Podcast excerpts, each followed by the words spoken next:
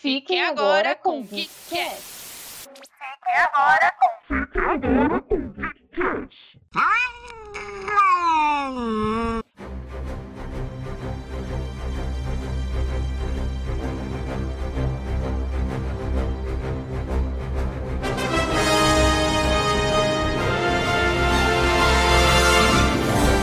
meus queridos amigos ouvintes, seus bonitinhos, seus fofinhos, como vocês estão? Estou levemente animada, porém nem tanto, porque eu passei 35 minutos da minha vida aqui testando o meu microfone para não dar certo. Então, assim, estou levemente pistola. Mas, fora isso, estou feliz. Feliz. Por quê? Porque eu assisti finalmente Mulher Maravilha, não é mesmo? Mulher Maravilha 1984. Eu não vou falar muito sobre isso porque agora é somente a abertura e eu não quero estragar essa experiência de vocês. E aí, amigos ouvintes, como vocês estão? Tudo bem? Tranquilo, suave, de boa? Como tá sendo a semana de vocês? Olha só, como a Aline disse, a gente assistiu Mulher Maravilha e só a experiência de eu ter assistido um filme no cinema esse ano já fez assim valer a pena. Então eu tô bem feliz por causa disso e eu tô bastante animado pro programa de hoje também. Bom dia, boa tarde, boa noite, queridos amigos ouvintes. Gente do céu, eu tô muito animada para falar no programa de hoje, porque vamos falar de Mulher Maravilha, igual a Aline falou. Eu acho que é uma das minhas heroínas preferidas, uma das personagens que eu mais amo nessa vida. E, cara, eu já gostava muito. E depois da experiência que a gente teve na CCXP, vendo a Gal, eu também, assim, tô nos ares, amo essa mulher, amo Pat Jenkins, vamos comentar no decorrer aqui do programa. Mas eu estou muito feliz, muito feliz, sim, demais, mesmo, mesmo.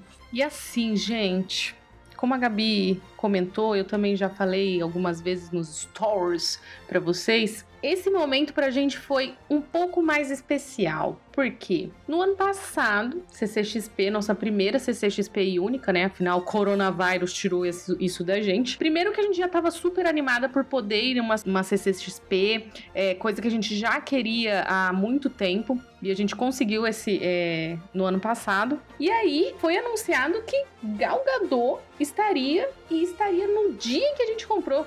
Aí, assim, só alegria, né, Brasil? Então, o que, que aconteceu? Eu e Gabriela, né, a gente curtiu o CCXP, todo mundo, a Jaque foi também, um colega nosso. Só que, assim, eu e Gabriela pensamos, vamos ver Galgador respirar o mesmo ar que ela. Então, a gente foi lá, pegou uma filinha, não era fila, né, era uma multidão uma multidãozinha que estava ali para ver Galgador, tentar ver Galgador de perto. Mas assim, nem isso tirou a alegria da experiência de estar lá naquele momento. Foi. A gente ficou em pé, tipo. Cara, eu nem sei. É... Ô, Jaque, que hora que começou o desfile de cosplay? Porque foi no mesmo horário, né? Foi. Foi acho que às quatro horas, eu acho. Quatro horas. Eram umas Ó, quatro horas.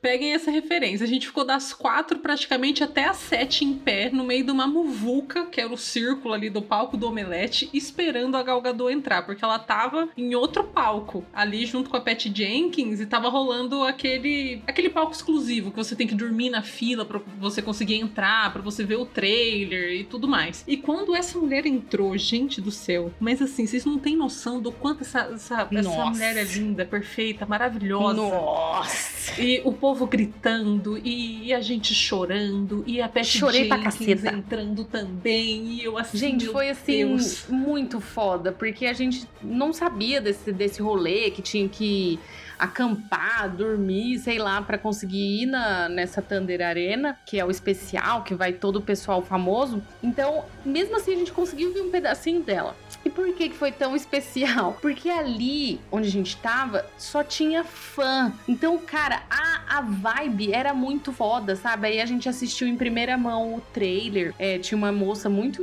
inteligente que a gente ficou tão emocionado, todo mundo louco ali, conversando como se fosse se a gente se conhecesse há muitos anos, mas não. Aí ela conseguiu ver pelo Twitter e assim, e as três chorando, e chorando do lado da menina que a gente nunca nem viu. Qual o Ai, nome meu da Deus, menina? ela é Não lembramos.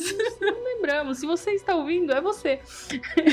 e a gente viu o trailer, todo mundo emocionado. Aí depois entrou a Gal. Mano, na hora que ela entrou, foi tipo, sei lá, foi uma emoção única. A gente começou a chorar, chorar, Foi. a gente chorava. Aí depois passaram de novo o trailer no telão. Aí Mano, Não, foi foda. surreal, Foda, surreal. foda. Foi muito maravilhoso. Então, assim, a gente já tava no hype desde o dia 8 de dezembro de 2019 pra Exatamente. Mulher Maravilha. Aí veio o quê? Coronavírus, quebrou nossas pernas, e de todo mundo, não é mesmo? Todo mundo que vive no planeta Terra, né? A não ser os reptilianos, foi, tiveram as pernas quebradas aí com, com o coronavírus. E depois de três adiamentos, finalmente, né, no dia 17 de dezembro de 2020, Mulher Maravilha chegou aos cinemas e a gente conseguiu assistir. E puta que pariu, tô muito feliz.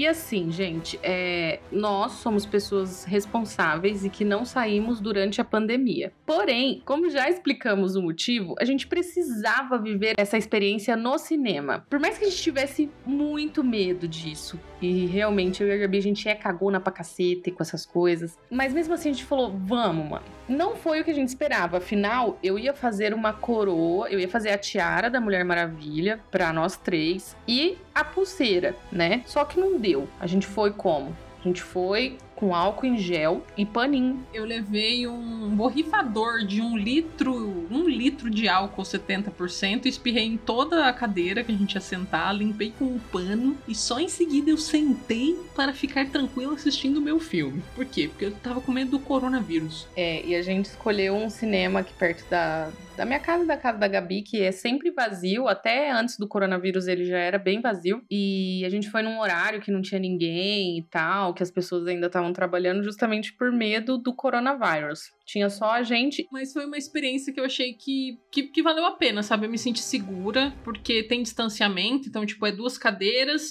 é, tipo assim, duas cadeiras para você sentar do lado da pessoa que você vai, e aí são duas cadeiras de distanciamento, aí mais duas cadeiras que podem sentar. Isso no shopping que a gente foi. A Jaque foi em um aqui de Campinas, que normalmente é mais movimentado, né, Jaque? Mas foi uma experiência ok, né? Você falou para mim? Então, a gente comprou os ingressos pela internet, né? Eu fui com o Pedro e a gente comprou os ingressos pela internet pra não ter aquela questão dos, dos contatos e tal, né? Aí a gente deu também pra comprar já pipoca e tal, foi bem da hora isso, foi bem organizado. Não sei se isso já era possível antes, porque eu nunca comprei ingresso online. E daí a gente chegou lá e, tipo, o cinema que a gente foi já tem os lugares marcados, né? No, no ingresso. Então aí a equipe do cinema, eles iam lá, eles viam, né, no sistema de dados quais que são os lugares que iam ser ocupados e os que não iam ser ocupados, eles amarraram aquela fitinha listrada, sabe? Amarela e preta, tipo quando tem crime. Aí eles é, eles amarraram e tipo ficou bastante gente di- distante. Ficou um lá na direita, na fileira que a gente ficou, tinha um casal só e tava tipo bem lá na ponta, umas 10 cadeiras de, de diferença assim. Então foi bem seguro nisso também. Pra entrada e saída, eles deram um álcool em gel e eles também fizeram a higienização das poltronas antes e depois que a gente saiu. Então foi, foi bem seguro também, foi bem tranquilo pra gente. É, mas repetindo, no caso a gente só foi mesmo porque era Mulher Maravilha. Do contrário, a gente não iria também. É, sejam responsáveis, não é pra ficar indo no cinema assistir qualquer coisa. A não ser que seja algo que você queira muito, você ama muito. Caso contrário, fique em casa.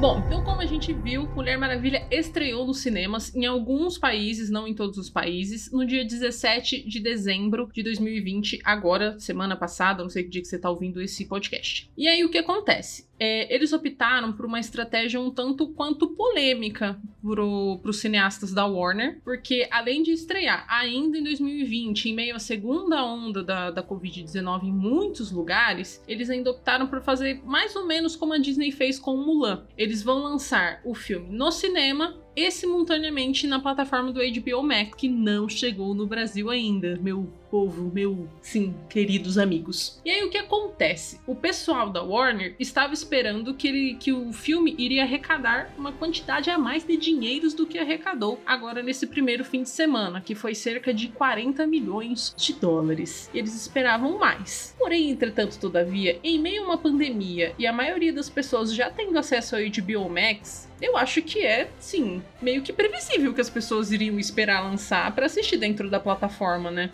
Então, é, fora é, as pessoas de países que têm o HBO Max, que com certeza esperariam, talvez pessoas que não são tão fãs como nós, né? BR, por exemplo, eu tenho certeza que muita gente esperou pra fazer na base do torrent, né? Na base do pirata ali, que o pessoal já gosta disso.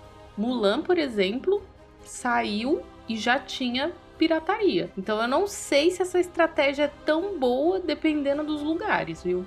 É, eu acho que eles vão. É porque assim, eu, eu não sei, na minha opinião, minha humilde opinião, né? Não que eu tenha conhecimento algum de mercado, mas talvez seria mais interessante eles esperarem para 2021, né? Agora que a vacina tá chegando e tudo mais. Mas, por entretanto, todavia, a Warner que manda, né? A gente só vai lá gastar nosso dinheiro. Por que que em Mulan deu certo, então, essa estratégia aí? É que na verdade o Mulher Maravilha faz uma semana só, né? Então a gente não tem um parâmetro. É, na A gente realidade. tem que aguardar a- um pouco. O, o que eu entendi é que os cineastas da Warner, eles estão, tipo assim, bravos pelo fato de que, tipo.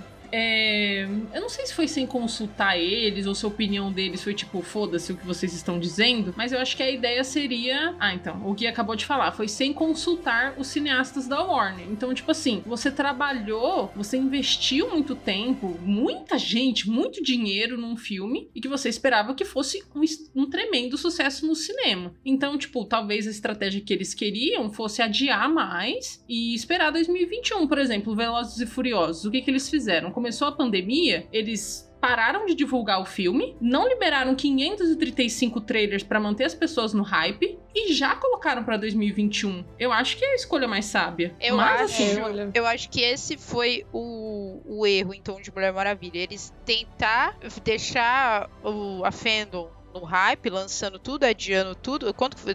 Adiou três vezes, né? Vocês falaram? três vezes. Então, e lançou trailer, lançou um monte de coisa, e vocês. Ai, quando vai lançar? Ficou na expectativa, no fim frustrou os caras. É, eu acho que teria sido melhor mesmo adiar. Já tem, né, tipo, já esperou até aqui. que é, mais então. um- É, ou meses. então aguardasse o HBO Max chegar em vários países, né? Porque aí pelo menos a gente ia poder ter essa opção. É, porque pelo que eu vi, foram 32 países que estrearam no cinema. Ou seja, são 32 países sem o HBO Max. Então, a própria China, que eu acho que estreou lá na China também, a, arrecadação foi baixíssima. Nem chegou no, no top no top 1 ali da, da- das bilheterias Ou então, chinesas. Vamos supor, ai, quero lançar, tô com fogo no cu. Lança no, no HBO normal que tem na, na- nos países. Qual que é? O, O é Gol. É, lança no HBO Go, depois troca, ué.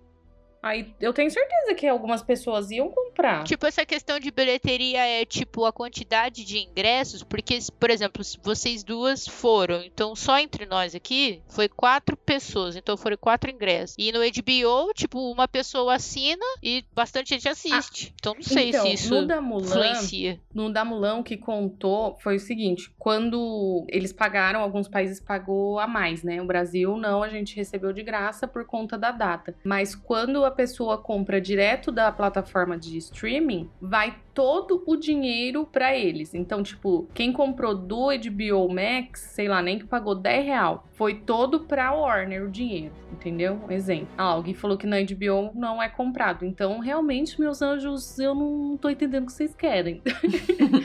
É, então já É, vimos né? aqui que não concordamos com a ideia da Warner. Estamos no time cineastas aqui que ficaram putos. Ah, tá. Ó, o Gui deu um outro parecer aqui. Ele disse assim: que na HBO não vai ser comprado, você não vai ter que pagar a parte, né, Mulher Maravilha, mas que é uma estratégia pra conseguir assinatura pra plataforma. Então, realmente, se for pensar, faz sentido. Só que pode ser que acabe prejudicando um dos grandes filmes que a DC tem, né? Porque Mulher Maravilha é um nome super forte desde 2017, né? Sim, sim. Mulher Maravilha vende muito e eles. E vai ter também a série do Snyder Cut, tem um monte de coisa que eles estão prometendo, né?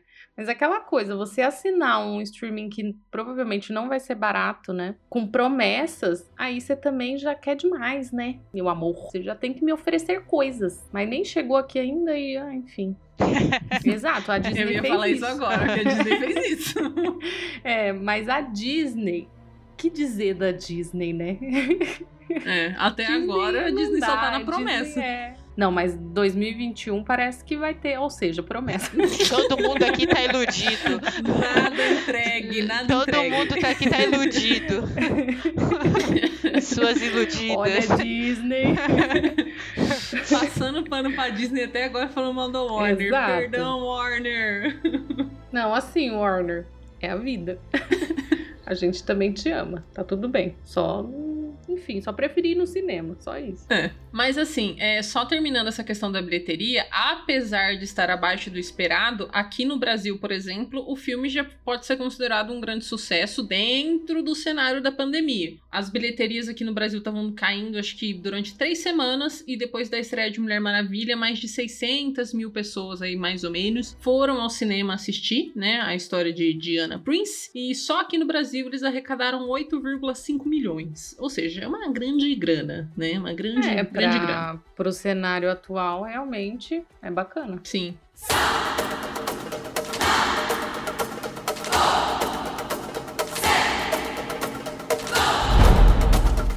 Uma coisa que eu achei, e eu não sei se vocês vão concordar, a Aline eu acho que sim, já que eu já não sei, mas que Mulher Maravilha 1984 é um presente pra esse ano de 2020, porque esse ano, velho, foi assim, tiro atrás de tiro na nossa cara, voadora atrás de voadora. E o que a Mulher Maravilha representa é, é muito mais do que, tipo, violência gratuita entre herói e vilão, né? Desde que ela foi criada em 1941, o William Moulton Marston, é assim que fala o nome dele? Não sei. Quando ele criou a Diana, ele criou pra ir contra esse viés da violência gratuita, né? Que reinava e ainda reina, né? Se a gente for pensar nessas histórias de quadrinhos. Então ele criou a personagem porque ele queria associar essa ideia do heroísmo de outras formas. Ele não queria que ela, apesar dela ter a força, né, a força física, ela, ele não queria que a força bruta fosse o, o maior poder dela, e sim os valores que ela representa, né, que é o altruísmo, a empatia, a amorosidade, essa ternura que ela, que ela consegue ter e que normalmente são considerados fraquezas, né, dentro de, de um herói, tipo, ah, lá, o trouxa que acredita no bem maior e tudo mais. E ela, e ela traz isso com muita maestria, né? Tanto que a ideia é, não é que ela só que o, o vilão até ele morrer, até ele ser derrotado. Ela tenta transformar ele, fazer com que ele enxergue o quanto ele pode ser bom também. E para mim isso ficou muito claro nesse, nesse segundo filme. O que a Patty Jenkins fez foi tipo, caralho, Patty Jenkins. Vocês também conseguiram sentir isso? Ou, ou é só coisa da minha cabeça? Eu tô muito louca. Eu, que já não sou tão o público, né, igual vocês duas e tal, que vocês, né, já respiram Mulher Maravilha desde que eu sou amiga de vocês, eu não, não é que eu não goste, é que eu não ligo tanto, né? Então, é, o filme não causou um impacto tão, tão grande assim igual causou em vocês duas que estavam esperando há não sei quanto tempo e tal. Então, assim, pra mim, eu, eu entendo essa questão de que vamos fazer ela com esses valores e tal, mas pra mim isso não, não ficou tão claro como ficou pra Gabi. Tanto que eu tive que perguntar pra Gabi algumas coisas.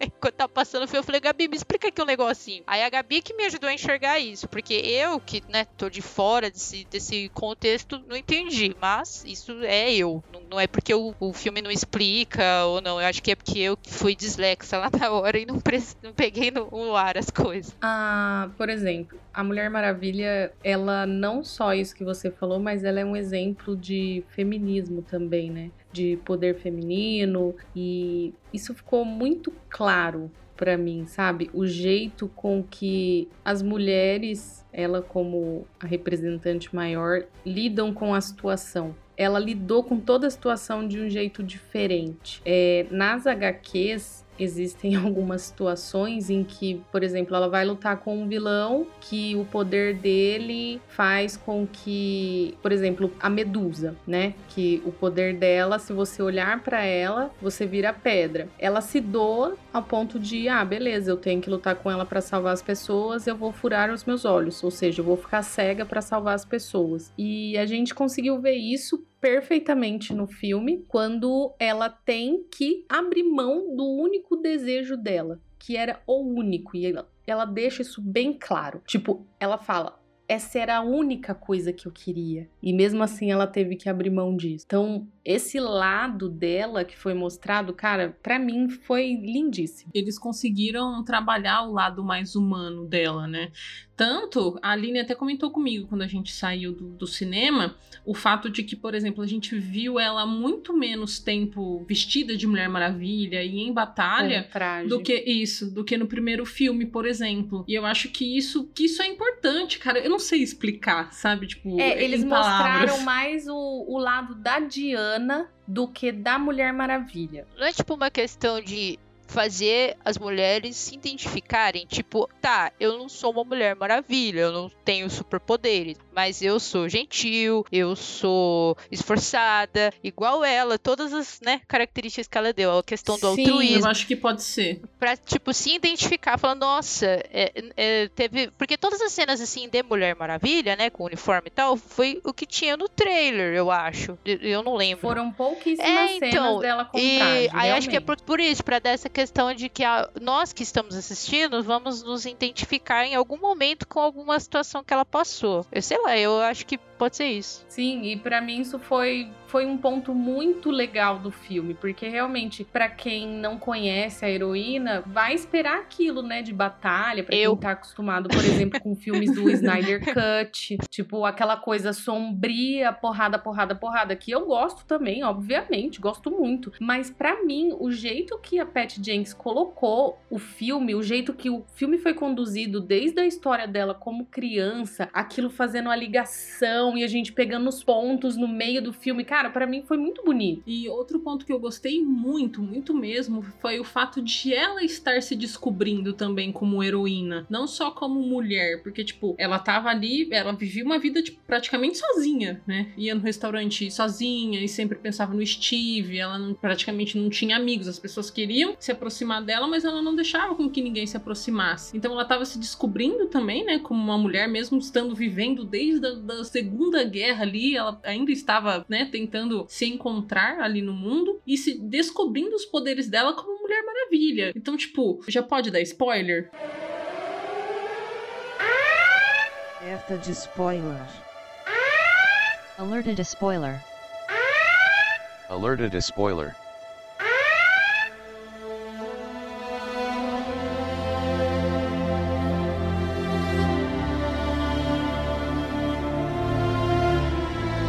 Tipo, aquela cena que ela que ela consegue voar pela primeira vez, aquilo pra mim, velho, foi um, um abraço no meu coração que eu só queria ter o telefone da Pat Jenkins e da Gal Gadot e fazer uma chamada de vídeo e me mostrar chorando no cinema. Foi muito lindo. Foi lindo. Foi. E não é só o fato dela ter voado, como aconteceu em várias outras cenas. A representatividade daquilo foi incrível, sabe? Tipo, ela recebendo os poderes dela de volta, ou seja, ela recebendo a sua autoconfiança. Aí, tipo, acontece lá na cena dela dar um, um salto, né? Super forte. Aí ela sente que, cara, ela consegue mais. Ela não consegue só pular, ela consegue voar. Aí toda a cena ambientada ali, aí ela escuta a voz do Steve no fundo, e aí foi só lágrimas, choro e Vocês conseguiram. Não. tipo, eu tô impressionada. Olha quantas coisas vocês conseguiram tirar disso. e Eu só ali, tipo, ah, legal, ela voa agora, um novo superpoder, pá.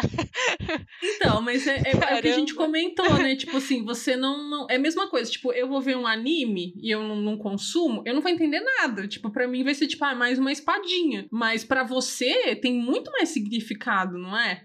Então, tipo, eu acho que é a mesma coisa. É, porque tem todo. Foi toda uma construção, né? Essa cena do, do, do voo, acho que já tá pro final. Mas a gente começa a. A história mostrando ela como quando criança lá em Temícera e já mostra que ela era extremamente habilidosa, né? Afinal, ela é uma semideusa e que ela queria vencer, independente de qualquer coisa, mas que a tia dela, que inclusive morre no, no primeiro, né? Eu esqueci o nome dela. Ela morre no primeiro filme. Ela fala pra ela que ela não tem que pegar atalhos pra vencer. E, e, cara, isso faz todo sentido lá na frente. Sim. E, mano, E elas sempre batem na tecla de que elas precisam viver a verdade, né? De que a verdade é o melhor caminho, que é a verdade que vai te trazer força. E, e, mano, mano, é muito, bem, é muito bem construído essa primeira cena com toda a narrativa do filme. Com tudo. Não é só com a história da Mulher tudo, Maravilha. tudo. É com a história do, do Mandaloriano que tá ali, que é o Maxwell Sim. Lord, com a história da Bárbara. Tudo, tá tudo interligado. Tudo muito lindo. E isso que, que a, a Gabi, a Gabi a Jaque comentaram de, de colocarem isso da gente conseguir se ver nela. Mano, aquelas cenas em que ela tá saindo sozinha pra comer e tal. Aí eu e a Gabi ficava assim, ó nós. Jorge, é Aí, verdade. tipo, ela no meio de um monte de gente lá e tudo uma cena com um monte de casal e ela lá pensando no Steve. Eu, ó lá, Gabi, ó nós.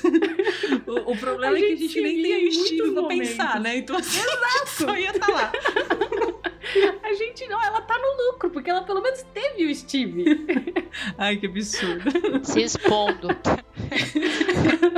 Outra coisa que eu gostei muito da forma como a Pat Jenkins e todo o pessoal que fez o roteiro construiu foi que, a- além da gente acompanhar a narrativa da Diana, a gente tem dois antagonistas que casam a história muito bem, que é a Bárbara, que é a mulher leopardo, e o Pedro Pascal, né, que é o Maxwell Lord. E assim, os dois, a gente começa tipo com narrativas muito distintas e você não entende exatamente aonde aquilo vai chegar e onde elas vão se encontrar. Mas quando essas três narrativas se encontram, puta que eu pariu, velho. O, o, o, o Lord, que é o Pedro Pascal, o nosso querido Mandaloriano, ele tá assim, perfeito. velho. Perfeito. Perfeito. É, é- é o- você vê o talento do ator, que ele faz um bagulho totalmente diferente. O personagem é meio doido, tipo um. Ah, é- ele parece um Loki, sabe? Uma coisa assim, meio. Não seria um Coringa, mas Ele é tipo o louco. Lex Luthor. Sei lá, ele é louco, ele é surtado. E ele, tipo. Mas ele não é de todo ruim. Ele vai se perdendo no meio do caminho. Isso, é igual a Bárbara. A Bárbara também, pra Sim. mim, a atriz que faz a Bárbara, ela é comediante. E o fato de, tipo assim, no, Maravilhosa. no começo ainda ter aquele tom cômico da pessoa desastrada, que ninguém gosta e tudo mais, depois, meu amigo. Gente, sério, eu tinha muito medo, porque eu, eu particularmente, eu não entendo como uma mulher leopardo pode lutar contra a Mulher Maravilha. Vendo nas HQs e tudo mais, pra mim não faz sentido. Aí quando eles falaram, ah, vai ser quando a com a Mulher Leopardo, eu fiquei com medo de parecer o filme Cat, Mano, é muito ruim. quando ela aparecesse. Ou a felina da Xirra. Não, eu digo a questão da, Você já, você já viu a animação de Cats? da animação. Do live? Não assista. Dói os olhos. Ok? Tu- Dói os Eu digo Anotado. nesse sentido. então eu achei que ia ficar zoado. Porque, mano, é uma mulher leopardo. Eu pensei, mano, não, não tem como esse troço ficar legal. Puta que pariu. Não, ficou muito bom. Muito bom. Puta que pariu. Essa é a palavra. É. Puta que pariu. Com esse tom ainda, né? Puta É. com esse pariu! é, E o Porque, legal foi assim- que eles criaram toda uma expectativa, né? Porque, além de tudo, Nossa. eles conseguiram explicar a força. Porque até então eu tava assim, mano, Sim. ela é leopardo. Um leopardo. O que, que ela vai fazer? Ela vai lamber a Diana e a Diana tem alergia de gato? Porra! Aí eles explicam de onde vem a força dela. E depois de criar toda aquela expectativa, porque ela passa o filme inteiro como Bárbara, praticamente. Mas no, É. quando chega ela de mulher leopardo, descendo a porrada, eu queria bater Olha, palma. Deus que a eu- Deus. Caralho, velho. E eu gostei muito da vilã. Sim, a- a- quero mais, quero mais dela aí nos próximos filmes, porque acho que Ah, teremos. A gente gosta da Bárbara, né? Dela antes de ser vilã. E tanto que o filme todo, é, no final, a gente vai descobrir isso, né? Que tem a questão de um artefato místico que foi feito por um deus grego ou um deus da, ta- da trapaça, não sei o que, tananã, e que gira em torno dos desejos das pessoas. Então, no começo, ela. Eu não diria que ela tem inveja da Diana, porque afinal todo mundo quer ser igual a Diana, é normal, né? Quem que não quer ser igual a Gal Gadot, né? Realmente. E no começo, o desejo dela é esse, né? De, de ser como ela, mas ela não, não pede nem na maldade, ela só queria ser um pouco mais. menos desajeitada e tal. Ela nem sabia dos poderes e tudo mais. Só que no final ela come, ela acaba se perdendo. E quando ela surge como mulher leopardo, rapaz. O legal é porque, de novo, eu, eu, eu preciso destacar isso. A construção dos personagens, pra mim, foi muito boa. Porque a gente consegue sentir empatia pela Bárbara, a gente consegue sentir empatia pelo Lorde, mesmo eles sendo, tipo, os vilões. Então, tipo, ao mesmo tempo que você quer que aquilo pare, você não quer que eles sofram. Você, tipo, quer que eles abram a mente e que eles consigam reverter aquilo, né? E o fato que nem a Aline comentou, essa pedra concedia um desejo. Só que esse desejo que, que era atendido, você perdia alguma coisa que era importante pra você ao mesmo tempo. Então, por exemplo, quando a Diana também, assim, desejando, sem saber que a pedra era mágica, pediu pelo Steve, ela começou a perder os poderes assim que ele entrou na vida dela. A Bárbara, que era muito bondosa, ajudava as pessoas até que, tipo, que moravam na rua, levava comida pra esse povo, ela começou a perder a bondade. E o Lorde, ele já era meio louco, acho que ele perdeu a sanidade, né? A única coisa boa que ele tinha era a sanidade e o filho, né? Que começou a perder também a confiança do filho. Então, tipo, eu ficava todo momento assim, gente, se resolvam, conversem. E o melhor era, que era a- as nossas reações, né? A Diana toma um tiro, aí ela sangra. Eu olhei pro cara e falei, ela sangrou? eu ela sangrou. ela falou assim, mas como que ela sangrou?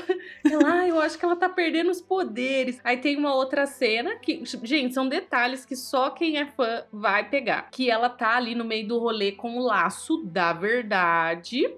E já tem o Steve, ela já passou a noite com o Steve, tananã, tananã. E aí ela vai fazer um movimento pra salvar algumas crianças e ela pega no laço da verdade. O que que acontece? Mãozinha de Diana queima. Isso. Por quê? Está vivendo Por quê, uma Gabi? Exato.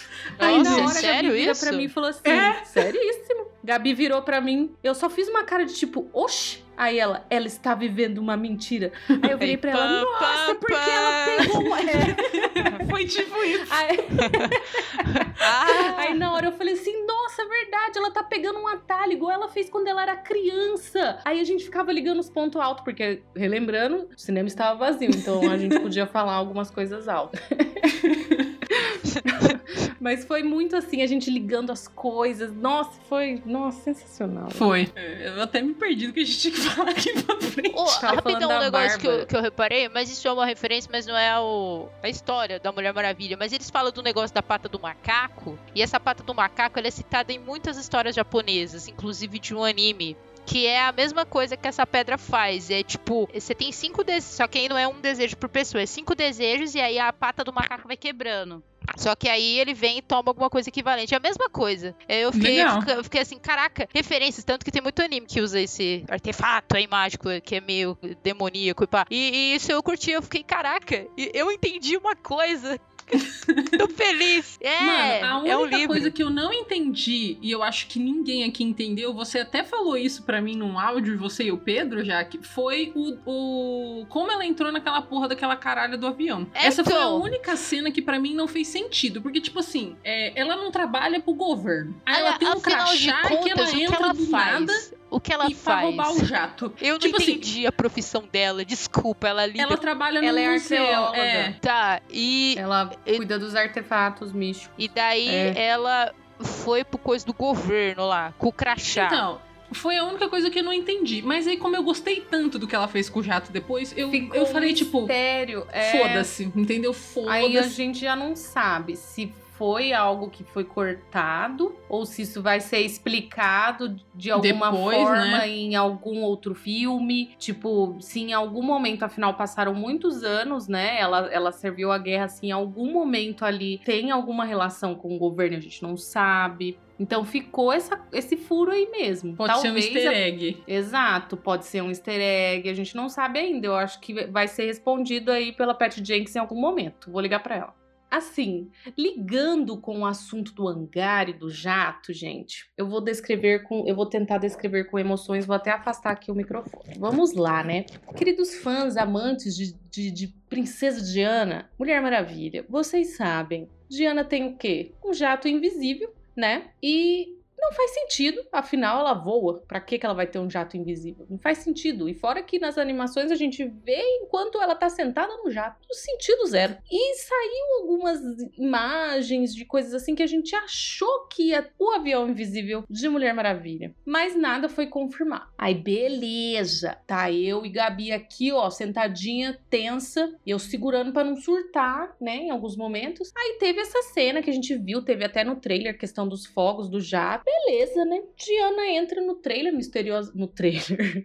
Diana entra no jato misteriosamente, como já mencionamos. E aí, ela, ela faz uma cara de que vai aprontar algo. Nessa eu já comecei a me levantar aqui, já pensei. Hum. Ela desencostou da cadeira, assim, ó, já começou.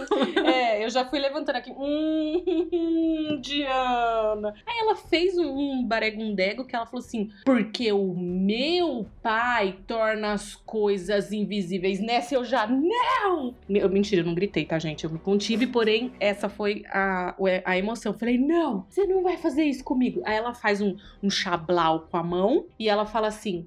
Vou tentar nos tornar invisível para os radares. Aí ela faz vral. E nesse vral, o que que acontece, meu povo? O jato invisível já maravilha, cara. Nessa hora eu, eu surtei, mas eu surtei. Eu falei assim: eu não acredito que eu vivi pra ver o jato invisível. E que ele tem funcionalidade. Porque nesse caso, ele se esconde dos radares também. Ele não fica só invisível. E aí teve. Eles pegaram essa cena, que é um fanservice do caramba, É. e ainda colocaram de uma forma romântica. Teve todo um rolê entre ela e o Steve. Mano, puta que pariu, velho. Caralho, Pat. Jenkins. Mano, vai, puta que pariu. Não, olha, nessa hora eu, eu, eu quase levantei da cadeira e eu. Ah! Eu vivi pra ver o jato invisível, cara. Eu não acredito. E aquela cara plena da Gal, tipo, o jato invisível, meu povo. Mano, ai, Eu delícia, trouxe no vocês. Pirem. Só faltou quebrar a quarta parede, né? Tipo, olhar Essa pra olhada gente. assim, pirem. Foi tipo isso. Tipo isso. Aí quem não é fã, o que, que aconteceu, Jaqueline? Quem não entende do fanservice. É que a gente, eu, no caso eu e o Pedro, que não somos tão fãs, a gente, tipo, olhou mais pelo lado lógico da situação, né? Além de ela ter entrado no hangar, tipo, eu sou a dona disso aqui, eu tenho o crachá e tal. Aí, né, a gente entendeu que o Steven, ele era piloto de avião da Segunda Guerra, ele monta lá no jato. Nossa, eu já sei pilotar isso aqui tudo. Ele só fala motor, é, ignição, é, sei lá, combustível, e ela ali sentada só olhando assim pra ele. Ai, como ele sabe, olha como ele sabe e tal. Aí a gente ficou assim, ué, mas isso aí eu entendi, não sei se se era isso, mas era um aqueles jato ultrassônico, porque em uma hora ele estava na, no Cairo e não usou máscara, talvez, por quê? Porque ela deixou o jato invisível e manteve todo o ar ali dentro, não sei. Mas eu só sei que assim, eles andaram como se estivesse dentro de um carro. Então, assim, pra nós a gente ficou assim, ué, ué. Mas isso é porque não é que a cena é ruim ou isso, né? Que nem a Aline disse, que é, ficar ruim porque eu, é, foi uma coisa ruim. Mas é porque a gente que não é fã mesmo ficou assim, ué. E, então, peraí, ela não tem um jato invisível. Ela pode, então, transformar o- qualquer jato invisível, então. Então, tipo, ela perde um, aí ela pega o outro.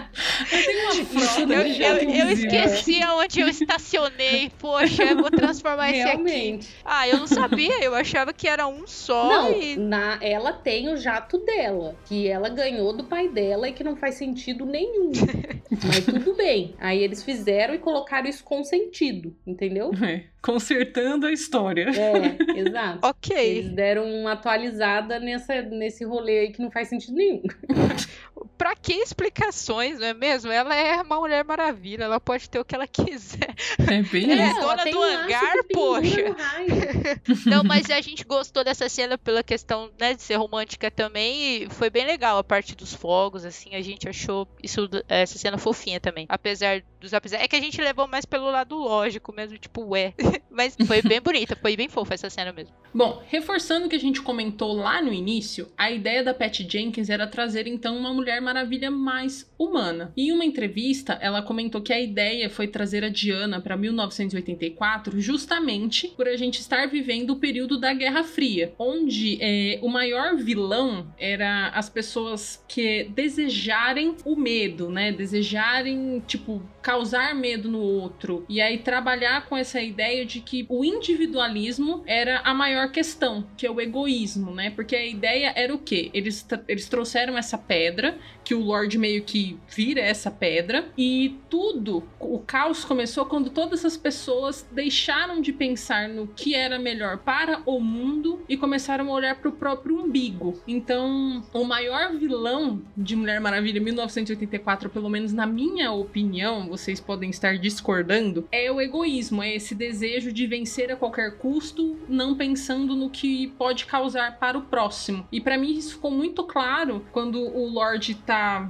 na, na TV, né, falando para as pessoas desejarem, desejarem, desejarem, porque você pode ter, e as consequências começam a ser, tipo, muito absurdas, muito absurdas, tipo, gente morrendo, porque a pessoa, tipo, eu desejo que você morra. Então, tipo, Mano, eu achei assim uma pegada muito. Me pegou muito forte no meu coraçãozinho aqui. Eu não sei no vocês. primeiro filme é uma introdução meio que pra isso, porque ela pensa a todo custo que é que é o Hades, o vilão. É, porque tem a, a persona do Hades ali. Só que depois que ela derrota ele, ela vê que a guerra não acaba. Ou seja, as pessoas têm a maldade ali dentro. E é ali que ela entende isso, que na verdade, tipo, tem a questão mitológica, tem a- os deuses ali têm culpa, mas os humanos também têm. Terminou, ela matou o deus da guerra, ela venceu o deus da guerra e o povo tá ali, bora tacar bomba, Né? Entendeu? é e verdade. nisso- nesse filme já ficou mais claro. É, e a gente vê Porque- que ela também tá mais madura nessa questão, né? Porque ela sabe que os humanos também são meio podres, né? Sim, aí ela já entende que ela precisa conversar com os humanos. Ela, em momento algum, ela fala: Ó, pai Zeus, por gentileza, tá aqui um raio na cabeça desses seres humanos. Faria isso? Talvez. Mas ela não, ela já pede, já. Ela é muito bonita a cena, né? Que ela cata, se- sem a gente perceber, ela tá ali com o laço da verdade. E anteriormente ela explicou que o laço da verdade também faz você enxergar a verdade. Então, no meio da transmissão ali, ela tá, ela dá o discurso maravilhoso dela de empatia, de que você tem que como que é que ela fala? Você tem que renunciar o seu desejo para salvar o mundo.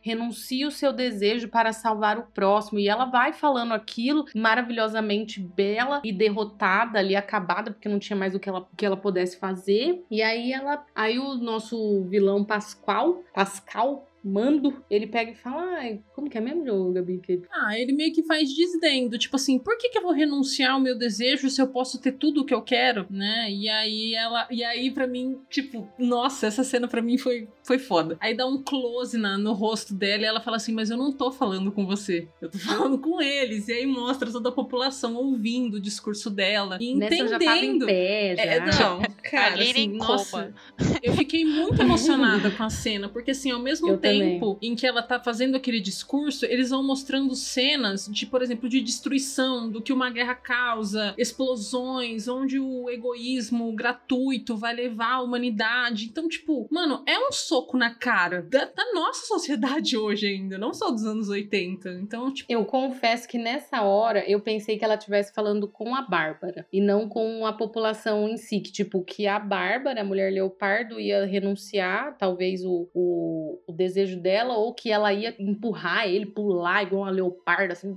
e tirar ele de lá, sei lá. Eu pensei, em algum momento eu pensei isso, aí depois eu entendi. né? O que, não, eu, foi o uma que eu achei é que as duas iriam meio que se unir pra derrotar ele. Eu achei meio que isso. Porque ela, a mulher Leopard tava bem forte também. Sabe? Eu achei que Tá. em algum momento ia ter isso. Sabe? Tipo, É. ah, vamos, poder da amizade! Yeah! Eu achei que ia rolar isso, mas não foi. Não, Sorry. foi. E porque antes do, dela enfrentar o Lorde, né? Ela teve uma luta, assim, lindíssima com a Mulher Leopardo, finalmente Sim, transformada, né? Em. Mulher Leopardo. Porque o que acontece? É, ela salva, né, o Lorde de uma, de uma briguinha ali que tava tendo, tava rolando ali na Casa Branca. É na Casa Branca, sei lá onde era. É, e aí ela meio Branca. que vira segurança dele ali, né? Porque ela é forte, a Diana tá perdendo os poderes, E ela então. não quer perder os poderes atuais Isso, dela. Isso, ela quer continuar sendo a mulher forte que ela se tornou, Sim. né? Foda-se a humanidade, eu quero ter força e beleza. E aí o Lorde sugere pra ela, fala assim, tipo assim, cara, faz outro pedido. Qual é seu outro desejo? E aí ela deseja ser, tipo, uma predadora, né? Uma predadora que não vai deixar ninguém passar por cima e etc, etc. E quando ele tá recebendo todas aquelas emoções, todos os desejos ali da galera, do mundo inteiro, que ele tá sendo transmitido pela TV, ele começa, tipo assim, é, eu pego a saúde, a raiva vocês passam para ela. Eu pego não sei o que lá, o ódio vocês passam para ela. E ela começa meio que ficar, tipo, já abaixa a cabeça e some. E aí a gente tem a chegada, né, de Diana, aquela armadura. Com a armadura. Com a armadura. Que assim, a armadura, ela explica. Eu achei que foi um ponto cômico isso, né? Porque a armadura, na verdade,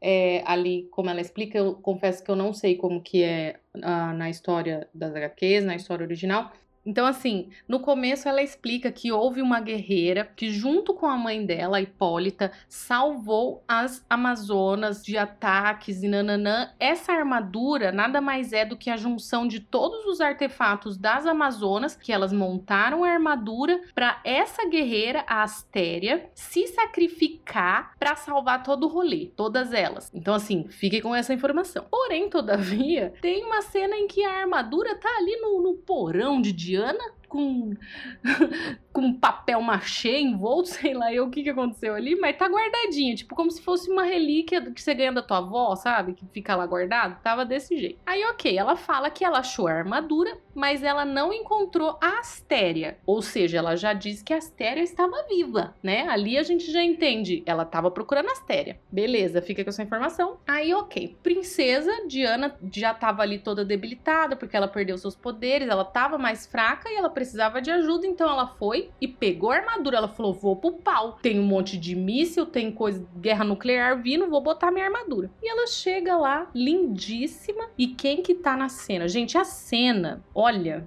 eu também levantei nessa parte. Na hora que mulher leopardo vem e ela só levanta aqui, ó, vral, sou poderosa. Menino. Rapaz, a cena de luta é insana entre as duas, porque a mulher leopardo dá um cacete na Mulher Maravilha. Ela arrebenta a asa da armadura. Mano, e eu ficava aqui, ó, por conta do Covid eu não podia chacoalhar a Gabi. Aí eu queria chacoalhar a Gabi e falar: Gabi, olha isso aí, a Gabi, meu Deus, ela tá arrebentando a armadura. Caralho! Se ela já, já pirou com a Diana sangrando, então ela perdendo a asa da armadura, meu Deus. Mano, E assim, tipo Saiu de nessa lá hora, em coma. E nessa hora, tipo assim, nenhuma das duas tava encostada mais na cadeira. A gente já tava, não, tipo, não tava. A gente tava beijando. quase lá na tela. Meu Tava- Deus do mano, céu. eu fiquei muito, muito compenetrada, muito foda. E a cena, assim, ficou bem claro que a Diana tava se segurando pra não bater de verdade ali nela, porque ela, ela ficava o tempo todo, para, Bárbara, para, eu sei que você tá aí, volta, não sei o quê. Aí, enfim, aí começa a luta, e Diana com o laço da verdade, e aí, não sei, gente, a, a cena é linda, aí do nada surge um, um- um cabo de energia que ela começa a se pendurar. Mano, é, é insana. A cena é insana. Aí no final rola toda uma ó, infelizmente, se você não quer renunciar, eu vou ser obrigada, né? A te ferir. A, é, a te ferir. Aí ela finalmente desacorda ela. E assim, fica no ar. A gente não sabe o que aconteceu com Bárbara, se ela renunciou ou se ela não renunciou, entendeu? Fica no ar essa informação aí que até agora ninguém soube dizer. Porque aí, depois da- daquela cena da luta, né, a gente volta pro que a gente tava comentando, que a Diana tá comentando pras pessoas, pras pessoas, tipo assim, pararem de, de desejar e renunciarem ao seu desejo, porque seria só essa forma de, de salvar o planeta. Só que o que acontece? Mostra muita gente falando, tipo, eu renuncio, eu renuncio, eu renuncio. O próprio Lorde, depois que a Diana mostra o que tá acontecendo com o filho dele, que o filho dele tá, tipo assim, no meio da rua, enquanto tá vindo 1.500 mísseis nuclear para o mundo, né, para os Estados Unidos, ele renuncia. Então, tipo assim, aí beleza. A gente, a gente tem aquela cena que, porra, velho, também achei muito fofinho ele indo atrás do filho e tudo mais. E aí corta pra, pra Bárbara, de Bárbara agora, não mais de Mulher Leopardo, tipo, meio que se arrastando ali, mas em nenhum momento mostrou ela falando eu renuncio. Então eu acho que por ela ser uma das principais vilãs, né, de Mulher Maravilha, ou a principal, eu acho que ela continua aí num possível filme 3. E o semblante dela já não. É, não é mais o da Bárbara Bozinho. Já é o semblante ali da Leopardon. Bom, o Lorde deu ódio pra ela, né? Então não tem nem como. Sim. Não tem nem como ela continuar sendo a Bárbara bondosa. Gente, eu achei ela muito fofinha. Eu amei tanto essa atriz, vocês não têm noção. Eu também. Amei demais. Eu ela. também. Muito linda mesmo.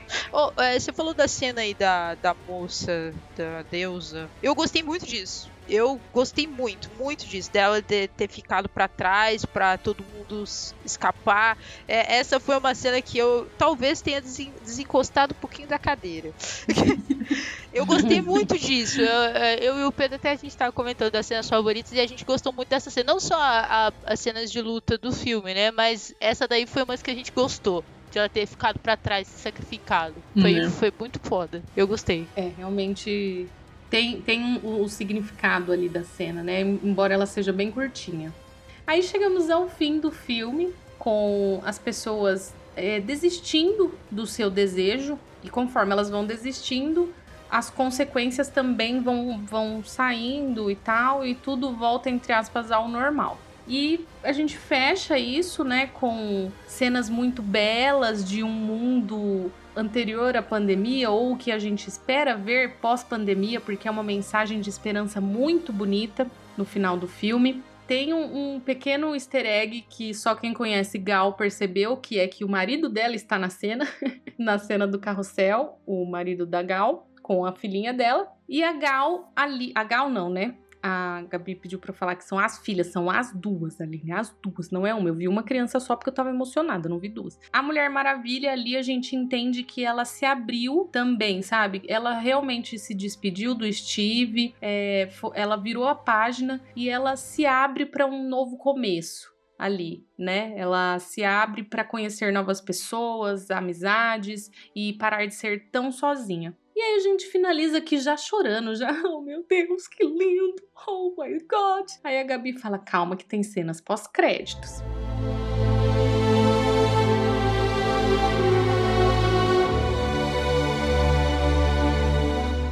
Aí o que acontece? Tá rolando lá os créditos, lindo, maravilhoso, acaba. Aí a gente tem uma cena que tá tipo uma família meio que comprando algumas coisas, meio que numa feirinha, assim. Pensa numa feirinha, pra vocês terem uma, uma noção aí do, do que tá acontecendo. E mostra uma mulher de cabelo preto, com a estatura de Gal Gadot. Aí você pensa, é Mulher Maravilha, né? A Gal Gadot ali, certeza que é ela. Com aquela roupa magnífica azul. Isso, aí você pensa, só pode ser Gal Gadot, né? Vai ser alguma cena engraçadinha, alguma cena fofinha, né? Sei lá. E aí elas estão passando ali e meio que cai um- é, um poste que cai, é, É, isso? cai um poste. E aí um poste começa a cair e ia cair em cima, tipo, de uma criança. Aí essa mulher simplesmente ergue o seu braço. Desfilando. É, desfilando. de salto alto, pleníssima, segura o poste como se fosse tipo um canudo.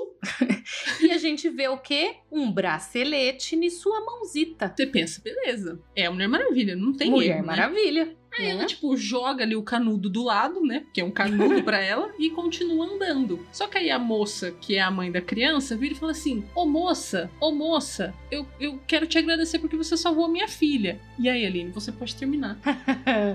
Aí, meus amigos, é uma cena, sabe aquela cena de filme antigo clássico que a mulher vira com seu cabelo esvoaçante? Quem era essa mulher? Linda Carter. A primeira Mulher Maravilha das séries, que está pleníssima atualmente. Gente, na hora que ela virou, puta que me pariu, velho. Foi muito lindo. Eu falei, eu não acredito que até isso a Pat Jenkins deu pra gente, velho. E detalhe, não é só o fato de ser a Linda Carter. Ela é a Astéria. Sabe a Astéria, a dona da armadura? É ela, meus amores. Cara, cara. Puta que me pariu. Que cuidado. Mulher que cuidado. Maravilha no Mulher do, do Mulher Maravilha Verso.